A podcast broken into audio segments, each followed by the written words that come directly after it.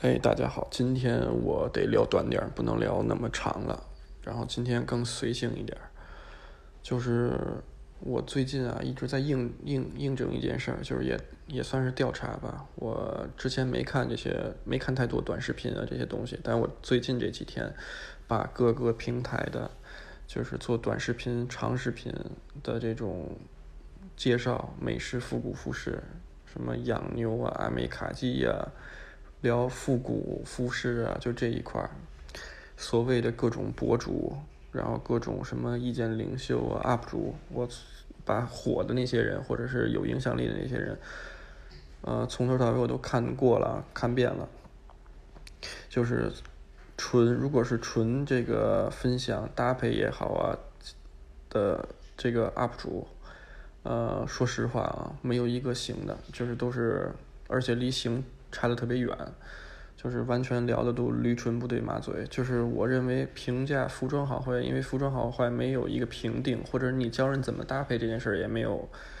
没有好没有坏之分啊。但是他们说的逻辑性就不通，就是逻辑性整个就不通，包括这个概念呀，他们自己都没搞明白。这个这个这个 utility clothing 的演变，就要我讲啊，就是从。呃，多少年？咱比如说年代画设，会要画设的清晰一点。比如说你一九零零年到一九一零年，一九一零年到一九二零年、三零年，然后四五十年代是一个时间，六十年代到八十年代又是一个时间，九十年代有九十年代的特色，disco 啊，乱七八糟。就你有一个清晰的年代画设，然后你你根据不同的年代画设，然后包括不同的职业工种跟适应的场景，就是。而且分得更细一点，它还应该分东部、西部、中部。就是如果你讲美式的复古服饰，就他应该聊这些东西，就是或者是真的去了解，呃，那段时期的历史，然后再自己推论也好，怎么也好。就但是你看这些所谓的 UP 主讲穿搭的，就是讲这些东西，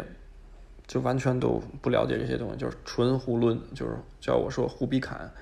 就真是没头没脑的说，然后你就是讲你阿美卡基文化吧，他也讲不明白；讲这日本人这一套东西，他也他也不了解，因为他没去日本跟人家交流过，所以他就胡编。就真的，我觉得他有时候受一些，可能是原来有一些香港的商贩啊，就是这个，呃，会造成一些概念，让你觉得他好像很懂，他是大神，他说的都对。但其实日本这个阿美卡基市场怎么回事，我们后面再聊啊，它的演变也好，怎么样。呃，当你深入了解到，你至少不用深入了解，你了解到皮毛以后，你就发现你说那些东西都不对。就是关于你说的这些穿搭的一些追溯，它这个原型也好啊，好它是什么风格也好，你你根本就不对。你用一句日本就概括整个的风格体系了。你知道关西、关东完全不一样。你你了解过札幌的风格吗？你了了解到北海道区域的风格？你都不了解。你就是一句日本，把这些东西好像。就是给更年轻的一些小朋友，没有分辨力的一些小朋友，就是给他们说这种直观的错误的灌输，就是好像让他们来做叫什么，跟你们一样的没头没脑的就就去就去盖棺定论一件事儿，我觉得这是不对的。应该你自己作为这个 UP 主，你说这些东西，你要有一个基础的判断，就是你要最起码最起码你不能说这个虚假的信息或者你不了解的信息。那么后面我们再分享这个关于真正的这个美式的复古服饰，我给它分的更细一点，classic 风格、heritage，然后包括真正的纯正的 vintage 风格，就是我们后期在聊美国这边的事儿，还包括日本的演变，从八十年代有这个复刻牛仔裤，然后包括从东京他们会玩呃二手的东西开始这么一个过程，后面慢慢分享。然后我怎么说？我看到一个最好玩的一个事儿，因为我下了抖音嘛这几天，然后在抖音上看到一个六七十岁的老头儿吧，他叫什么阿美卡基大叔，然后他的穿搭就不用说了啊，就特别杀马特，他的他的所有这个台词设定全都是错的，在我看来，就不知道他从哪儿了解的这个历史，他他就胡逼论啊，就是瞎说八道。然后呢，他是怎么说呢？他觉得他自己做的这件事特别酷，然后好多好多人就是没有没有，就是也觉得他特别酷，做的这件事，觉得他哇，他玩美国文化比美国人玩的都明白。就是我再跟大家说个例子，也是我在这个抖音上刷的，就是我这几天下抖音，就是为了看看这些 UP 主到底在干什么。一个中国人，也是一个岁数不大的一小男孩，到洛杉矶去卖这个球鞋，好像开了这个潮鞋店吧，Sneakers，这种卖球鞋的店。然后他他好像烫了一个高端离子烫吧，然后就是那种全是。黑 man，然后就 sub 那种那种，就就把自己当成黑人那种的，跟人就是他觉得他自己这个抖音上面说的这些话呀，就觉得他比他们美国人还牛逼，就比黑人还了解足球呃球鞋文化，就是潮流文化，就是这各种喷天喷地的，就是我最牛逼，就是大家都得跟着我怎么怎么着，就是我告诉你什么叫球鞋文化什么。其实他做这件事特别像什么呀？我给你们举一例子啊，你们自己想想是不是？他做这件事儿，在美国人看来啊，就是在真正当地长大的那些小孩儿看来，他做这件事儿就相当于一个印度人唱红歌，一个印度人背唐诗背的特好。你不觉得这有点这个叫什么星光星光大道的感觉吗？就是他做这件事儿，其实就是他根本就不，我觉得他跟自己都没拎明白怎么回事，他自己就把自己可能自己造了一个梦。或者是因为生意真特别好，因为中国人啊，现在我分析特别容易就是一有钱就觉得自己牛逼。因为我之前我接触到一些人，就是比如说做这个服装生意的也好，怎么也好的，他们就觉得我生意做得大，我就我就好，我就说的东西都对。他有这种想法，就包括像像马云这样人也是嘛，他有钱了，他说什么都对，大家都听。就是我觉得那个小男孩也是，他把生意做起来了。可能中国人会会做生意吧，比至少比美国人勤奋。就我们说狭义的啊，啊广义的说错了，广义的我们更勤奋一点。他可能做起来了，包括他也会电商啊，或者是也会这些呃 wholesale 串货这些东西，他他反正做起来了。呃，就是他在在在玩这个东西，他没明白就是这个 sneakers 这个东西，这个这个从没有到有。到这个整个这个文化背景，是因为美国的这个运动，就是因为美国的运动至上嘛，就是他他这个运动的这个背景深入人心，每个人都健身，每个人都爱去看这个球类的运动也好啊，搏击的运动也好啊，包括就这个文化是在校园文化、校园运动文化、校园体育文化，就这个东西，呃，体育精神在，所以它后面有的 Sneakers 这些东西，有这些明星的加持。然后这个东西是人家发明的，然后像那些黑人小孩啊，从小就是做梦，就希望自己有双 Air Jordan。这件事儿不是因不是他他这个过程从小长大的这个过程，不是你叫什么，你卖一万双球鞋，你就觉得自己特洋气，你就你就 hold 着别人怎么教别人什么叫 Sneakers 文化。我觉得他根本就是拎不清拎拎不清这件事儿怎么回事儿，就自我感觉特别良好，真的这个事儿，当然他自我感觉良好，我完全没有个人意见意见啊，但是我只是说大家想想，就当你做这件事儿的时候，其实在别人看来，或者在在当地人看来，你做的事儿就是跟印度人、越南人或者是缅甸人。我当然没有歧视这些人啊，完全没有地域歧视。我只是说举个例子，完全相同的一个概念，就是你中国人在做模仿美国的这种文化，或者是呃，你觉得自己做的很大，自己做的很牛逼，能把这件事儿什么运营起来，能能能能带一波人，你是个网红也好，怎么也好，你做的这件事儿就相当于印度他们那些人唱红歌，就是叫什么第四世界的人唱咱们的红歌，背咱们的唐诗，走星光大道。当 UP 主就是就是一样的事儿，就是你想想这件事儿可不可笑？就是你还自己跟那儿特别美，就是特别就其实我不想喷谁啊，我我自己这么闲聊也没有这个喷谁或者嘲笑谁的意思，我只是说好多事儿大家拎不明白。就是这个说回到这个这个什么阿美卡基大叔啊也好，什么复古搭配什么意见领袖啊，又有什么。什么什么什么造型啊，各种，其实大家都没拎拎拎清楚一件事，就是你在做内容的时候，其实不是说，哎。现在我在这说了，好像那意思就是说，美式复古这个东西就不适合中国人，就不应该中国人来做。那适不适合你自己决定，做不做也是你自己决定。但你自己整理，比如说你要发表什么言论也好，或者你有什么自己想法也好，那要真是你自己的东西，你要自己梳理，就是你要整理一套别人之前没说过的或者没做过的，或者你要考证这件事儿到底是不是对的，你说的东西还有有没有一定的逻辑性。我就见过这个，就我就最近看这些东西嘛，看这些博主搭配也好，怎么也好，无非就是几个所谓的贵一点的这个产品的堆积，或者就是就是贵一点品牌的一些单品的一个堆积，要不就是一些特别便宜的商贩，比如说优衣库跟谁的一个联名，你说你介绍这玩意儿有什么意义？你也说不出个所以然。当然这东西也不用说个所以然，但是我的意思是。我录这个音，其实是想做一件什么事儿呢？是想给希望创业或者是希望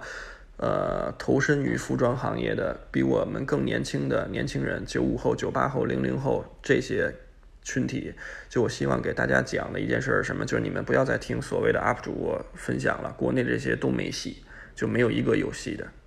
就是现在这个阶段，我反正没有看到教你怎么穿美式复古服装能教明白的。就是你们就不要看了，然后你们自己呢有能力的弄个，不能说我不能说什么 PN 啊，你们自己有能力的去看看 Instagram 上面，你觉得什么好看，什么好穿，什么适合你自己，一定要记住适合你自己的东西，跟你气场对的东西，你去 follow 人家也好啊，关注人家也好，还是给人点赞，就是后面的推送就是类似的内容，就是你去干这件事儿。懂吧？就是你可以看这些东西，这样你也不用跟人浪费时间，也不用盯着屏幕，就是非看人家的视频还倒来倒去，有的看的特认真的还倒反复的倒。这个国内这些人说了什么，这没必要，千万别这样。啊，这是第一个事儿。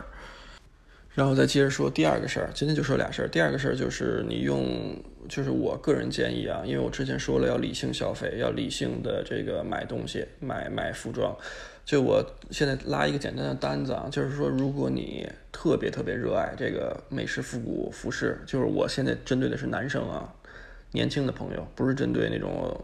五六十岁、四五十岁有很多积累的人群。我说年轻的朋友，就我给你们的一个建议跟跟跟建，就是分享吧，也不能说忠告，就是建议，就是你把你自己可支配的收入每个月的最多最多封顶了，你拿百分之二十做你。就是买你喜欢的服装，而且尽可能的把它分成四样东西，三样到四样东西，这样你会很轻松，会很舒服。我举这例子啊，我给你举个例子，比如说你一个月挣五千，那么你就拿出一千块钱买，就是你最多最多拿一千块钱来买，这个五千是你可支配收入啊，别你挣五千，然后结果你要还四千九每个月，还什么花呗还四千九，那你就别买东西了，别买衣服了。就是比如说你有五千，你可支配的。你拿出一千买四等份儿，那你一件衣服的平均价就是五百块钱，对吧？那你就挑五百上下的东西，就这样你能买到。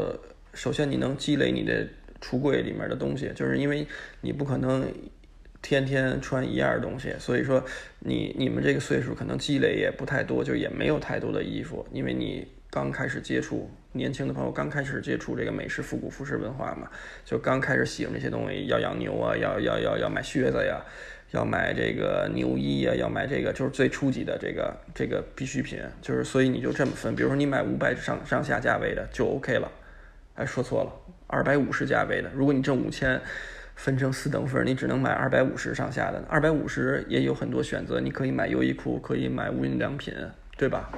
你这也有很多选择。如果你挣一万的话，你就拿两千花一件东西就五百块钱嘛，对吧？如果你要挣两万的话，你就拿四千花，四千选择就多了。就是你日本的这些东西，你该玩的就都能玩得起了啊。这个是一个简单的一个一个，我觉得相对来说还比较合理的一个封顶的，你可以玩衣服的。对于更年轻的朋友来说啊，是这么这么画设的。然后再说，就是再细致说一点，就是说关于你买什么样的衣服，这个比例其实没有一个呃界定啊。但是如果你比如说你柜子里面有一百件衣服，九十件都是好的裤子，十个背心儿，那是那你出门别人就觉得你是农民工，知道吗？就是你即使这这你有，因为我见过一个人啊，就是。一个小孩儿，我不知道，比我比我小大概七八岁。他在英国读过书，以后回国以后来过我的工作室，来过我店里头。他跟我说，他这个买牛仔裤，买日牛买了八九十条，什么牛都玩，什么牛都就是什么 warehouse 老牛什么，就跟我这吹啊，就是也不叫吹，可能显摆吧。然后我那那会儿我还看店呢，我还我还做销售呢，我就听他聊，我也不吱声。然后他说完了以后，我就我就看他嘛，因为我原来不上下打量人，后来我就看他，我就觉得他特别惨，就看起来就是因为他穿一特别破的背心儿，那背心儿可能是叫什么，都已经叫什么脖脖子脖子上面的泥儿都给那个衬口，就是领口都给搓黑了，就这么一个一个一个状态，然后。可能背心儿十几块钱、二十块钱，就那种一状态。但是牛确实是好牛，可能是一条三千块钱的 Samurai 武士。哎，我这里没有别的意思啊，我没有说 Samurai 武士的东西不好啊，就不，我没有这意思。我只是说当时真的看到了，他可能穿的一个什么五行大法，还不个什么鬼的一个牛仔裤，特别。那我记得那会儿夏天，我穿短裤都觉得热，我在店里头开空调，吹到二二十二度吧。穿了一可能二十一盎司还不十九盎司的牛仔裤，然后套了一个大靴子，然后靴子也是小白的，就是那种那种一看就是七八斤的那种的，就他这么一个造型，我给我的感觉没什么，但是我觉得特别惨。包括听他聊的话术也好，什么也好，他好像有钱就买牛仔裤了。就我觉得这件事稍微有点啊值得商榷。我他有他的想法，他他买一万条。都跟我没关系，我当时也没给我跟他说，我觉得你这么不合适也好，怎么也好，我都不会说这种话的。就是你爱干嘛干嘛，跟我没关系，我也不在乎。其实，但是我说，想听到我分享的年轻人，更年轻的朋友，你千万别这么做。你的裤子的比例，就比如说你短裤、长裤的比例，跟你上衣的比例。就是尽可能的要做到一比三以上，就是你上衣这这部分，其实你看一个人，包括你去以后，你再经历的多一点，你跟人交谈也好，交流也好，你出去闯荡一圈，到全世界各地走一圈，你你你去职场入职了一段时间以后，你发现没有人啊盯着你裤子看，或者没有人上来要盯着你鞋看，没有，他如果盯着你裤子，盯着你鞋看，觉得我操你裤子太牛逼，你鞋太棒了。那你说你算个什么玩意儿啊？就是你根本就不吸引人家呀，能懂我意思吗？就是人家会先盯着，如果是是是是正常的交流，他会先盯着你的脸，先看你的面部表情，先看你的神态，先盯着你的眼睛，然后看你的扫到你的上面的这个服饰。如果他对你有呃，就是扫扫到你上衣这部分，如果他对你还礼貌的话，他就不会上下打量你。就就就到这儿了。就是我的建议是什么呀？一个是不要像我之前说的，一个不要硬努，就是硬硬买好多东西。就是其实你只要穿的干干净净的，适合你自己就行。然后还有就是你的上衣一定要比你的裤子多，而且多得多。在我看来啊，就是你买一条裤子就要买三件上衣来匹配。就是这些不算别的东西啊，我现在不说别的乱东西，乱七八糟配件、帽子、围巾、什么手套这些都都不说。就是你有一一条裤子，尽可能的三到四倍的一三件三到四件的衣服，就这个比例会比较好。